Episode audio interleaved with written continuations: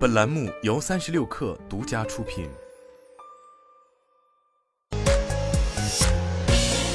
网络新商业领域全天最热消息，欢迎收听快讯不联播，我是金盛。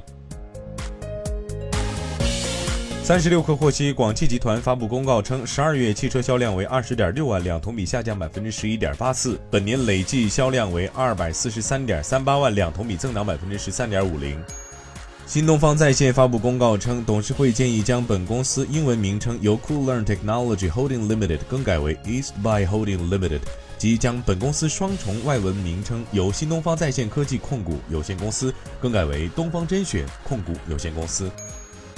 腾讯会议发布云端录屏工具会记。据官方介绍，用户在腾讯会议中可以使用人像、屏幕、声音、窗口等多种组合方式进行录制。录制完成后，视频将自动上传至云端，可以实现一键分享给协作者互动评论，并支持 AI 字幕与文字纪要生成功能。目前，会记已开放给用户免费使用。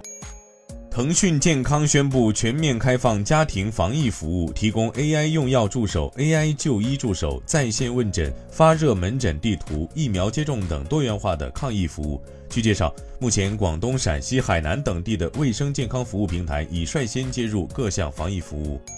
携程发布二零二三年春节旅游市场预测报告显示，截至一月五号，也就是今天，春节期间旅游产品的预订量同比去年上涨百分之四十五，人均旅游花费同比提升百分之五十三。此外，报告显示，截至今天，春节假期长线旅游订单占比达七成。长线游订单同比去年增长百分之七十二，春节期间机票订单同比增长约百分之十五，国内六成以上目的地的机票预订量赶超去年，上海、北京、三亚、广州、成都、深圳、昆明、杭州、重庆、海口跻身春节热门十大目的地。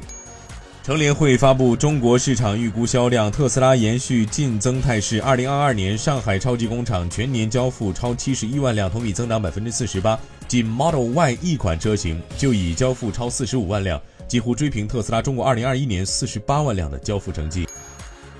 据日本广播协会 NHK 今天消息，受世界范围内芯片供应不足以及新冠疫情影响，日本2022年一年内新车销量为420万1321辆，较2021年减少5%，为45年以来的最低水平。以上就是今天的全部内容，咱们明天见。